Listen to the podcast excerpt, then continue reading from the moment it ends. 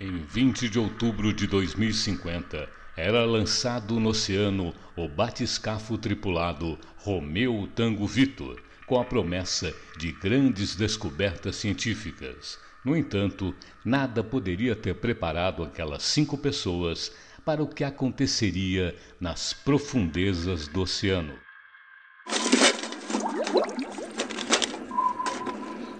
O que foi aquilo? Não faço ideia.